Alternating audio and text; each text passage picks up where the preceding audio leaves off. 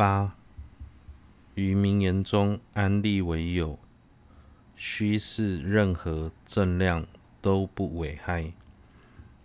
是故于名言中安立为有，虽不须以实性理智成立，然须名言量与理智量皆不危害。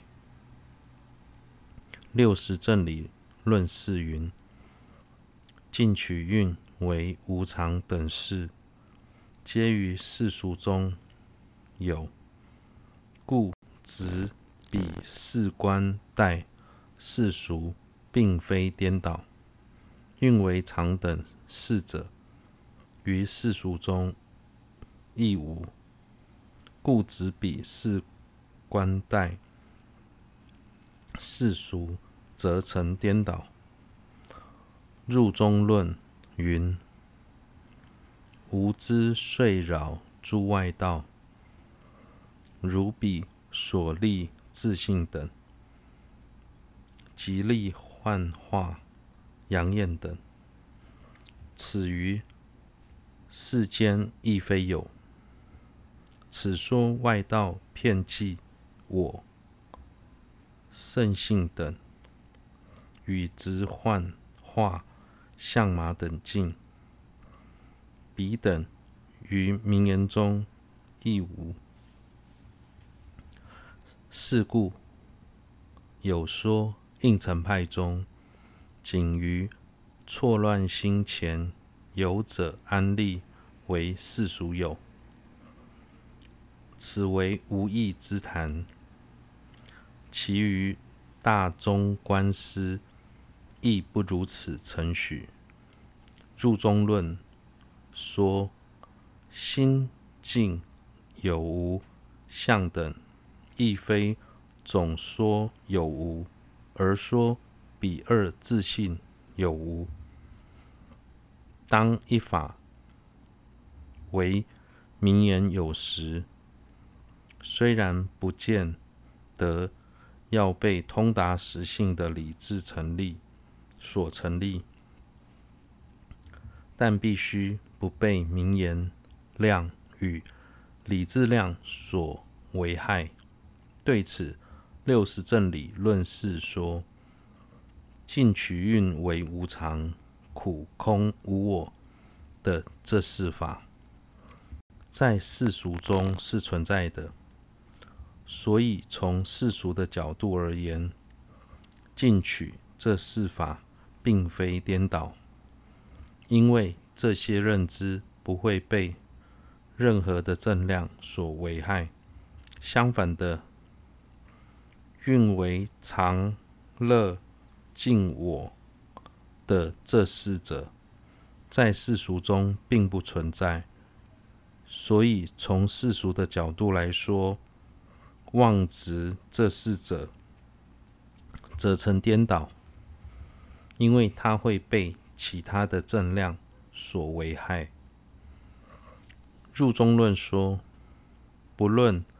无知的外道所捏造的常、一、自主的我及圣性，或是人将魔术师所变现的幻化相马当成真的相马，将阳焰看成水等，这些境在名言中都不存在。由此可知，过去有些论师认为。应成派中，只要是在错乱之前存在的法，皆能安立为世俗有。那种言论只是无稽之谈，毫无意义可言。况且，不仅月称论师，其余的大中观师也没有人如此承许。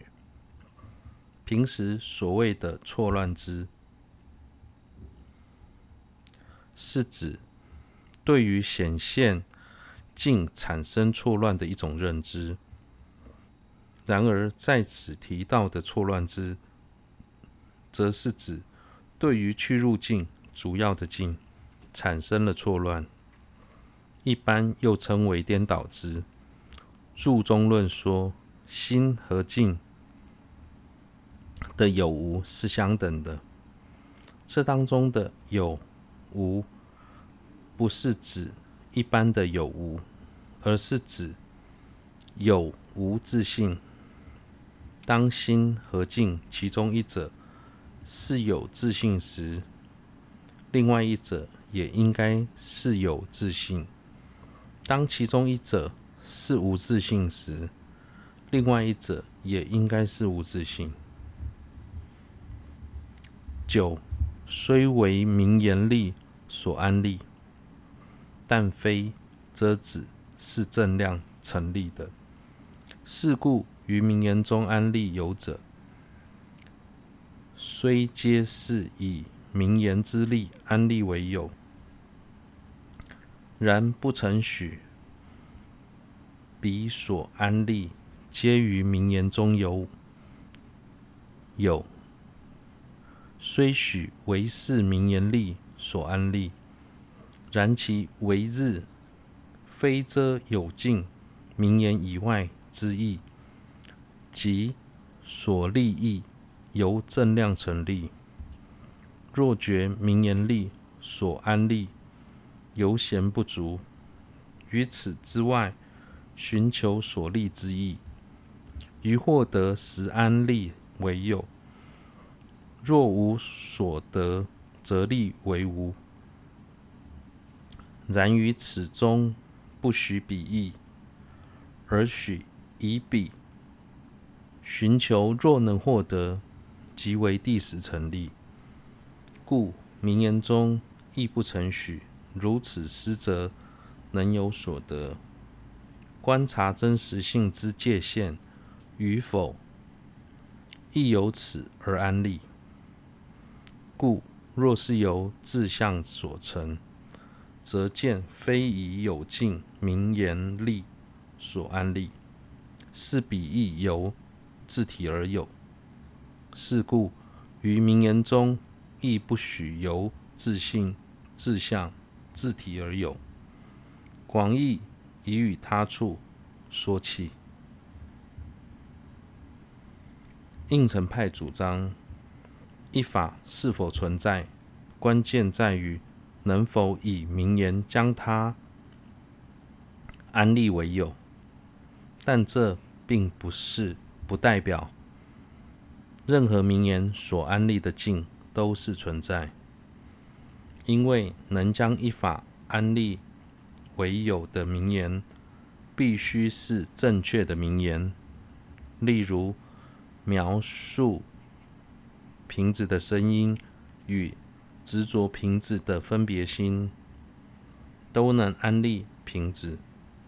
所以，对于瓶子来说，这两者都是正确的名言，但由于无法以这两种名言来安立柱子，因此对于柱子而言，这两者都是颠倒的名言。简而言之，借由正确的名言才能安立存在的境，颠倒的名言所安立的境是不存在的。当应成派说诸法唯有名言安立，诸法唯由分别假立时，并不是指仅有能安立境的能全身与分别心，其余的法都不存在。所以当中的唯字，并不是要遮止能全身与分别心以外的境。此外，即使诸法唯由名言安立，唯由分别假立，但所安立的境，还是必须被正量成立。因此，唯字也不是要否定名言安立的境，须由正量成立。应成派认为，诸法是在不观察。不施者的情况下，唯由能全身与分别境、分别心在施设处上安立而成，这也是判断诸法存在与否的标准。一旦超出了这个准则，想要透过观察思择的方式，在境上去寻求某一法，最终是无法找到的，因为那与诸法存在的状态刚好相反。以瓶子为例，瓶子是在不观察、不思择情况下，透由描述瓶子的声音与执着瓶子的分别心而安立的。这正是瓶子存在的状态。但当我们想进一步分析何谓瓶子，而在镜上去寻找时，就会发现，瓶口不是瓶子，瓶身与瓶底也不是瓶子，瓶子所有的支分都不是瓶子。总而言之，最终无法在瓶子所在之处找到瓶子。然而，自趣自趣派以下的中义师却认为，虽然诸法是能全身与分别心的境。但还是必须在境上找到一个真实的事例，才能将其安立为有，否则即是无。对此，应成派却认为，假使一法在寻找后，能在境上找到一个真实的事例，就表示那一法是第十成立。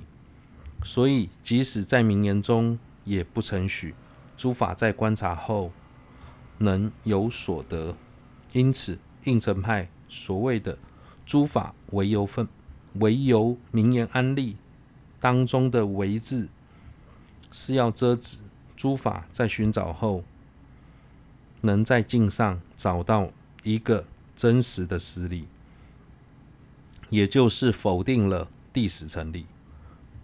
总之。以应成派的角度而言，实际上诸法是在不观察、不思择的情况下，唯由名言假立而成。但在分析诸法时，假使不以此为满足，反而想在境上找到一个真实的实理，那其实是在探究诸法有无自性，而非分辨诸法的有无。如果最终能在镜上找到一个真实的事例，代表诸法即由自相所成，但是这会违背众多的正理，所以应成派在名言中并不承许诸法是由自信、自相、自体所成。这个部分的内容，宗大师在广论中已详细的介绍过。我们可以透由总统这个例子来理解上述的道理。最初，一位符合参赛参选资格的总统候选人，经由全民投票选，赢得多数的票选而当选，并在就职典礼上宣誓之后，他就成了新任的总统。此时，我们不会去探讨对方的身体是不是总统，他的头、手、脚是不是总统，而是以名言去安利对方是一位总统，并且从那一天起，当我们看到他走到走到自己的面前时，心中便会现起总统走过来了。或是告诉其他人，今天总统说了哪些话，做了哪些事。总之，如同我们所安利般，对方确实也能产生总统的作用。因此，从我们的角度来说，对方成为总统的关键，在于我们的认知。我们是在因缘聚集的情况下，以分别心在对方的运体上。假立他是总统，也就是总统这个特点是我们的心安立上去的。假使这个特点不必由心去心安立上去，然而原本就存在于对方的运体上，那为何在选举之前，我们面对同一个人时，却不会产生他是总统的想法？以此类推，不论我们周遭的亲人、敌人，或是美国、印度等国家，所有情气世间都是如此。这一切都是由我们的心去安立，而不是在不关待心的情况下独自形成。事实虽是如此。但由于我们素身串习实质的缘故，导致在对境时，很自然地认为、认定诸法皆由自方成立，根本不会想到诸法与心的关联性，进而以错误的方式执着诸法，随后引生贪嗔。因此，钟大师在介绍应成派的教义时，会先说明分别心安立境的道理。在了解境的实际情况之后，接着反观自心对境时的状态，就能发现自己的心正以不符合境的方式在执着对境，借此。认识所迫，秩序派以下的宗义师，由于无法确切掌握诸法唯由分别假立的道理，反倒认为若是如此承许，便会无法安立普特切罗或是业果等法。为了避免这种情况发生，所以提出诸法有自相的观念。认为诸法的有无必须在境上寻找。虽然这种论述不够完善，但也告诉我们在学习空性的过程中，应该高度重视世人所共许的名言，不可推翻世俗。假使一时无法理解应成派的主张，可以先从秩序派，甚至唯识宗的教义着手，等到有了基础之后，再去学习应成派的教义，这才是比较妥当的做法。